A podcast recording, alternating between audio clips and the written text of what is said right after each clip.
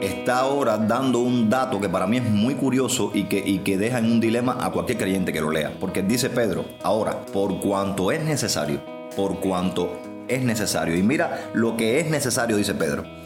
Estáis siendo un poco afligidos por diversas pruebas. Cuando uno lee eso dice, uh, pero realmente yo no deseo, son mi corazón no desea ser afligido por pruebas. Sin embargo, el apóstol está diciendo, es necesario.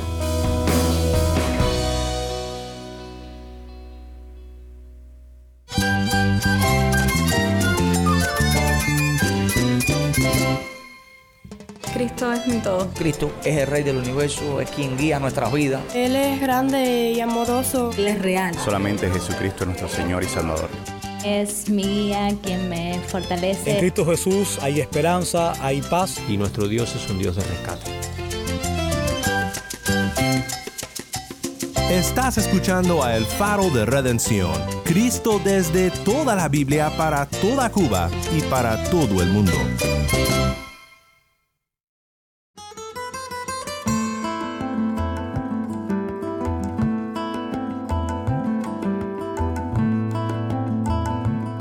Hola, soy el pastor Daniel Warren. Gracias por acompañarme aquí en El Faro.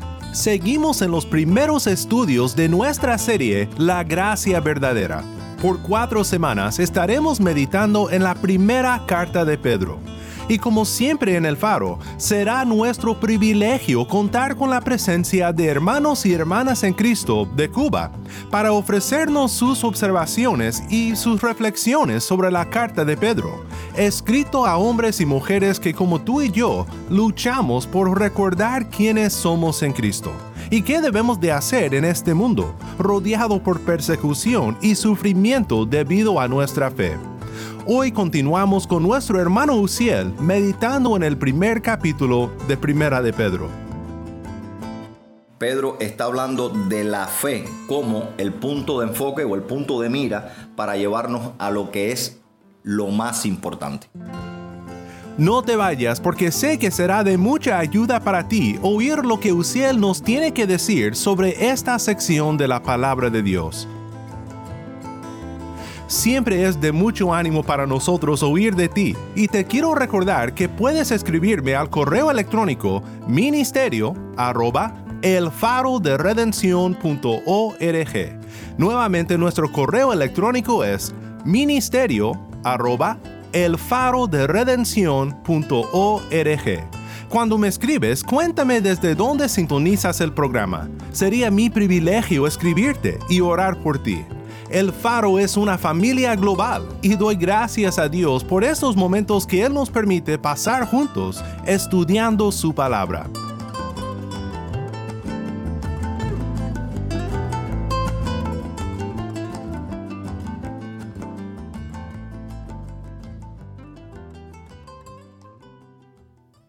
Estamos nuevamente con nuestro hermano Uciel, que nos está ayudando a reflexionar en 1 de Pedro capítulo 1, hoy enfocándonos en los versículos 6 al 9. Antes de regresar a La Habana con Uciel, quiero que escuches la lectura de 1 de Pedro 1, 3 al 9, para recordar el contexto de lo que estaremos conversando con Uciel en este programa.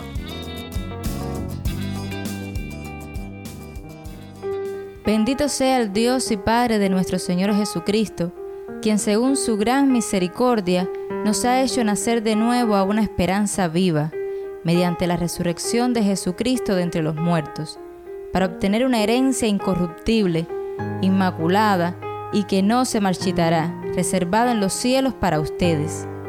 Mediante la fe, ustedes son protegidos por el poder de Dios para la salvación que está preparada para ser revelada en el último tiempo, en lo cual ustedes se regocijan grandemente, aunque ahora, por un poco de tiempo si es necesario, sean afligidos con diversas pruebas, para que la prueba de la fe de ustedes, más preciosa que el oro que perece, aunque probado por fuego, sea hallada que resulte en alabanza, gloria y honor en la revelación de Jesucristo, a quien sin haber visto, ustedes lo aman y a quien ahora no ven, pero creen en Él y se regocijan grandemente con gozo inefable y lleno de gloria, obteniendo como resultado de su fe, la salvación de sus almas.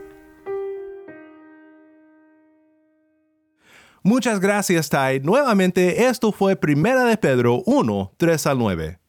En este pasaje, Pedro sigue proclamando la verdadera gracia de Dios, con un enfoque en el galardón celestial, nuestra herencia celestial que nos espera, y nuestra experiencia aquí en este mundo, enfrentando dificultades, sufrimiento y diversas pruebas. Pedro es realista con lo que lidiamos en este mundo, pero también nos ofrece palabras de ánimo evangélico. Nos ayuda a reenfocarnos en la realidad de nuestra salvación, para poder ser realistas en este mundo, pero con esperanza, porque sabemos quiénes somos en Cristo. Quiero tomar un momento para hablar contigo, pastor que me escuchas. Se ha dicho que gran parte del ministerio pastoral es el ministerio de recordatorio. Recordarle a las personas una y otra vez, semana tras semana, año tras año, quiénes son en Cristo, qué beneficios son nuestros por seguir a Cristo y qué esperanza tenemos los que seguimos a Cristo. Estas no son novedades ni impresionantes descubrimientos exegéticos, son recordatorios de verdades sencillas pero poderosas. Me gusta mucho lo que dice Carlos Simeón respecto a Pedro. Pedro es un patrón impresionante de un pastor simpatizante y cariñoso. Escribe a cristianos dispersados en diversos países y comienza a presentarles los más ricos temas de consuelo. Les muestra el bendito fin por el cual sus problemas presentes son permitidos para afligirles. Hermano pastor, el pastor simpatizante, el pastor compasivo siempre procura presentar a su congregación ricos temas de consuelo, recordando a su rebaño el gran mensaje de la redención que tenemos por la fe en Cristo. Te animo a que no te canses del sencillo ministerio de recordatorio, porque lo que necesitamos todos los días es recordar nuestra redención. Sigamos ahora la conversación con nuestro hermano Uciel.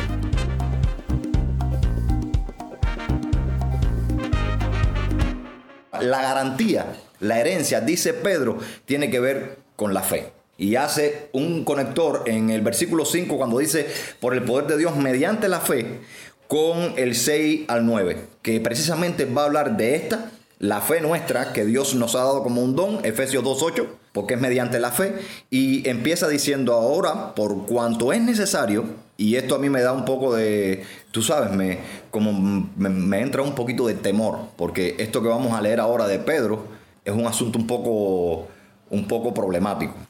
Yo creo que Pedro es muy acertado en lo que escribe y habla en su carta. Yo creo que Pedro está... A ver, yo parto de la realidad que la Biblia fue escrita Nadie tiene que creer lo que yo creo, pero en, lo personal yo creo que la Biblia fue escrita y fue revelada para creyentes y no creyentes. La Biblia es palabra de Dios para todo el mundo, no solo para los creyentes. Los creyentes tenemos la iluminación por parte del Espíritu Santo, tenemos la gracia y misericordia de Dios para entender por revelación del Espíritu lo que quiere decir, para interpretar la palabra de Dios. Pero yo parto de la realidad que la palabra de Dios es escrita para todo el mundo es ley para todo el mundo, es palabra de Dios. Aunque tú no lo creas, sigue siendo palabra de Dios para toda la humanidad. En cuanto a toda la humanidad, ¿en qué se deposita la fe? Bueno, yo creo que realmente, y aquí me voy a aventurar un poco, a hacer un poco, bueno, voy a, tomar el riesgo. Incluyo a la iglesia en esto. Creo que nosotros estamos en estos tiempos poniendo o depositando más la fe, toda la humanidad, creyentes y no creyentes, en las cosas materiales que en las cosas espirituales en estos tiempos que para muchos pueden ser de, carencia, de necesidad, pero para otros son tiempos también asiagos, son tiempos también de ocio, nosotros estamos más centrados en lo que podemos tener u obtener que realmente en las cosas espirituales. Y nosotros depositamos toda nuestra confianza, porque fe es sinónimo de confianza, es sinónimo de, de convicción. Depositamos esa convicción y esa confianza en las cosas que podemos obtener o en las cosas que ya tenemos. Eso casi siempre termina mal, porque cuando nosotros depositamos nuestra confianza en algo que tenemos, ¿qué pasa cuando eso que tenemos nos es quitado? nuestra fe se va con ellos. Se derrumba todo, toda la estructura de confianza que tenemos y entonces pasamos a ser seres inseguros, eh, seres que ya no confían en nadie, dañados, adoloridos, deprimidos. Y Pedro precisamente está hablando haciendo el conector con la primera parte de la que hablábamos hace unos minutos atrás. Pedro está hablando de la fe como el punto de enfoque o el punto de mira para llevarnos a lo que es lo más importante. Y es precisamente lo espiritual. Porque generalmente ya pusimos la realidad de que estamos más enfocados en lo material que en lo espiritual. Y Pedro mira cómo empieza hablando ahora sobre este punto. Dice Pedro, después de hablar de la herencia esta que tenemos que, que es segura, que es reservada para nosotros, dice Pedro, ahora,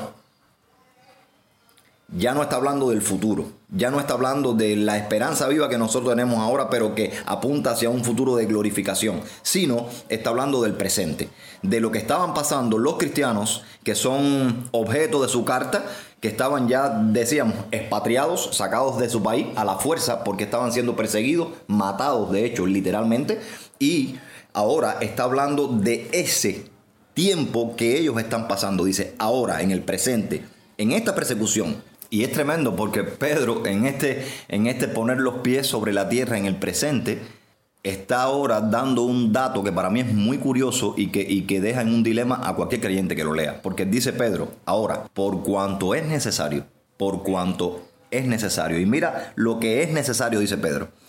Estáis siendo un poco afligidos por diversas pruebas.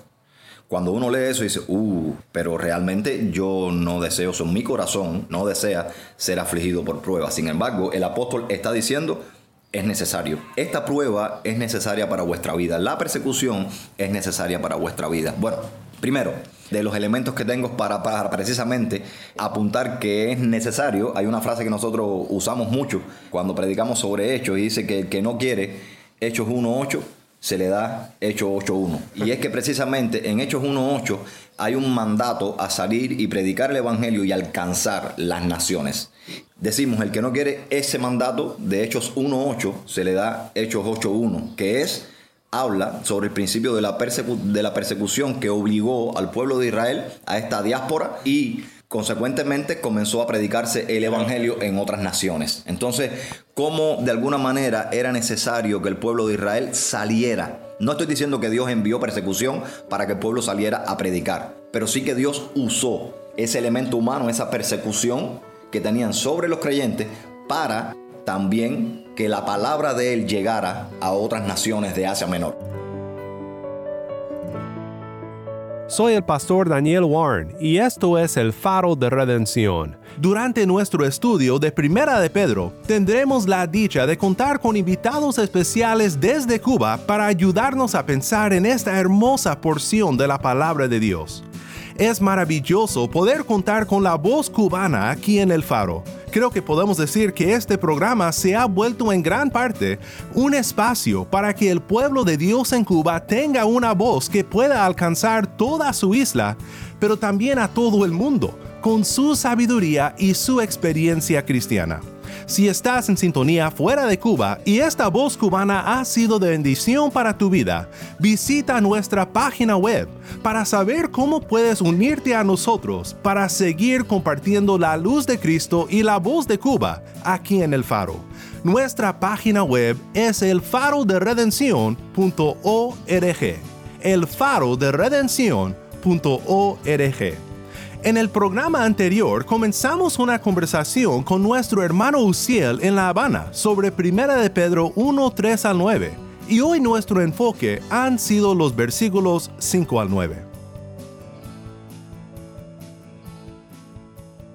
Ahora, aquí el punto es, esto va, a mi entender, directamente contra el Evangelio de la Prosperidad contra ese evangelio romántico, rosadito, bonito. Anda por ahí mucha gente, muchos falsos cristianos presentando a otra gente donde se les predica el evangelio y se le dice, ven a la iglesia que todos tus problemas van a estar resueltos. Eso es un error, eso es mentira, eso es una herejía, abiertamente hablando. Y el punto es, Pedro está diciendo, mis hermanos, en nuestra vida nosotros vamos a tener dificultades. Seguimos habitando en un mundo caído, seguimos habitando en un mundo quebrado por el pecado y obviamente vamos a tener dificultades, problemas van a venir, enfermedades, carencias económicas, tristezas, dolor, fallos, pecados contra nosotros, nosotros pecando contra otras personas, pero precisamente para esto es que nos prepara la herencia, para ser incorruptibles, para ser incontaminados, para ser inmarcesibles. Entonces, este debe ser nuestro derrotero, nuestro actuar, nuestro pensar en consecuencia a este mundo caído. Las pruebas son necesarias porque las pruebas nos santifican. El Espíritu las usa para cambiarnos, para trabajar en nuestro carácter. Pablo mismo en Romanos dice que todas las cosas, no una parte, todas, y ahí están incluidos los problemas, para nosotros obran a bien. Entonces, nosotros tenemos que entender que Pedro entonces tiene razón cuando dice ahora, por cuanto es necesario, estáis siendo un poco afligidos por diversas pruebas. Y lo explica ahora, dice, para que la prueba de vuestra fe, mucho más preciosa que el oro, el cual aunque perecedero, es probado por fuego, sea hallada la prueba de vuestra fe, sea hallada en alabanza, gloria y honra en la revelación de Jesús el Mesías. O sea, de nuevo, en la glorificación. Cuando Jesús vuelva, que esas pruebas, Él pueda decir, las pasaron bien, mis hermanos. Actuaron consecuentemente con la santificación, con el carácter mío que el Espíritu está poniendo en ustedes. Y eso es precioso. Eso es precioso porque nosotros tenemos que entender entonces que todas las cosas, aún los problemas en nuestra vida, lo que hacen es formarnos a imagen y semejanza de nuestro Señor Jesús el Mesías. Entonces también apunta aquí Pedro a que esa fe es probada como el oro. Y estábamos compartiendo ahorita de varios documentales que hemos visto y cómo es tratado el oro que se mete en una fragua y se licúa y entonces se le da tanto calor que el metal llega a derretirse completamente y la, la escoria, la contaminación que tiene sale a relucir como unas manchas negras en medio de este metal brillante. Es retirado eso que es contamina el oro y el oro va adquiriendo un mayor nivel eh, de quilates, una mayor purificación. Y entonces se le agrega más oro y vuelve a hacer el mismo proceso hasta que el, oro queda lo más completamente puro posible. Qué curioso que Pedro parece que en algún momento vio esta, este, e, este proceso y dice que nuestra fe es así. Está siendo probada por fuego, que es la prueba, los problemas y van retirando de nosotros lo corruptible, lo que se marchita, lo que contamina. Y nos va haciendo entonces a nosotros, nos va construyendo incorruptibles, inmarchitables, incontaminados. Y entonces sigue diciendo después que todo eso va a ser en alabanza, en honra y en gloria en la revelación de Jesús el Mesías. Y ahora un punto importante donde él dice, lo más importante no es lo material, sino lo espiritual. Apunta a eso, a lo espiritual, porque dice, bueno, este Jesús a quien amáis sin haberlo visto. Y eso es la fe precisamente. Es la certeza de lo que se espera, la convicción de lo que no se ve, dice la Biblia. Entonces dice, a quien amáis, a ese Jesús a quien amáis sin haberlo visto. En quien aún no viéndolo, pero creyendo, la fe, os alegráis con gozo inefable lo inefable es que no tiene medida, con gozo que no tiene medida. Dice, y glorioso, obteniendo el fin de vuestra fe. ¿Cuál fin? Lo más importante es lo espiritual, no lo material. El fin es la salvación de las almas.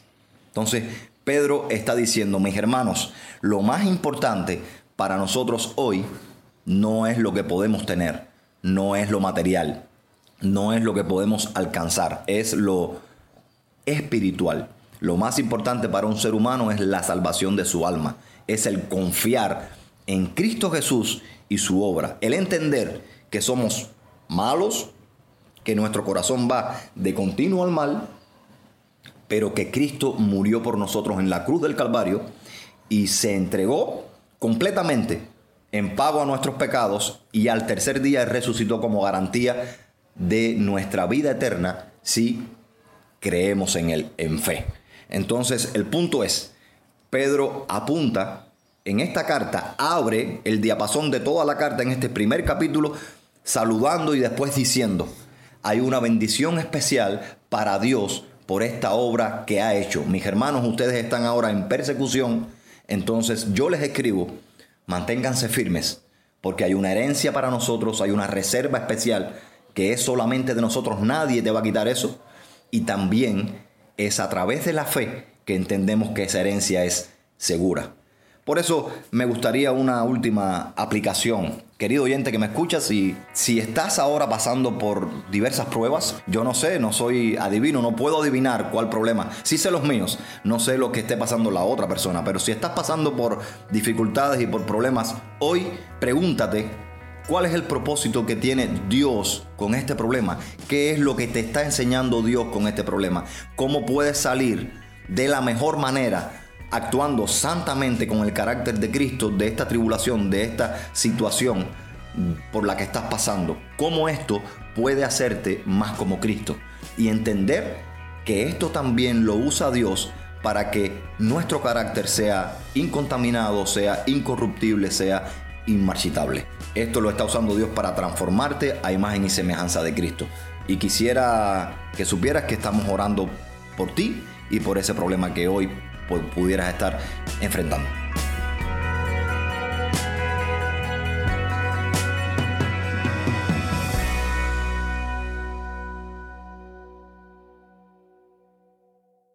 Qué bendición poder oír de hermanos en Cristo en Cuba, estudiando juntos la palabra de Cristo.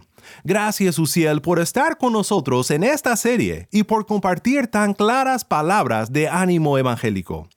El Faro de Redención realiza un sueño de muchos creyentes en Cuba, poder compartir sus experiencias y sus reflexiones bíblicas con oyentes en todo el país y en todo el mundo.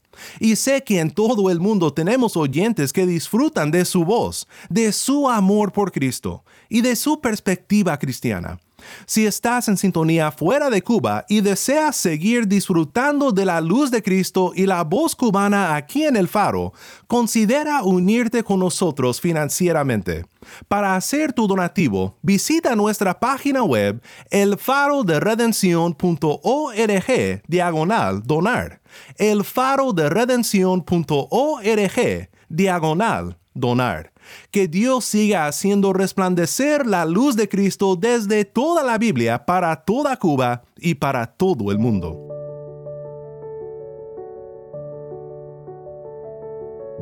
Oremos juntos para terminar. Padre Celestial, te damos gracias por la vida de Uciel y por cómo has usado sus observaciones sobre este primer capítulo de Pedro en nuestras vidas. Gracias por darnos en tu palabra un recordatorio de quién somos y de qué debemos de hacer como personas que han sido redimidos por la verdadera gracia. Ayúdanos a vivir en luz de esta maravillosa realidad y a caminar dignos del Evangelio que hemos recibido. Todo esto lo pedimos en el nombre de Cristo Jesús. Amén.